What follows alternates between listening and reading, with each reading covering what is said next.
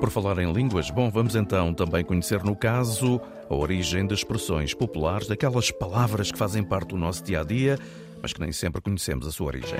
É a palavra do dia que chega à Antena 1, de segunda a sexta-feira, com a Mafalda Lopes da Costa, que já aqui está em estúdio, e quem cumprimenta. Olá, Mafalda, muito boa tarde. Boa tarde.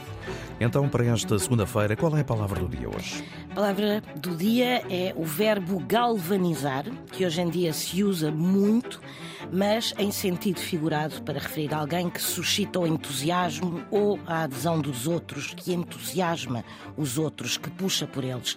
Mas galvanizar na origem significa submeter à ação da corrente elétrica e também dourar, pratear, zincar por meio de um procedimento chamado galvanostesgia.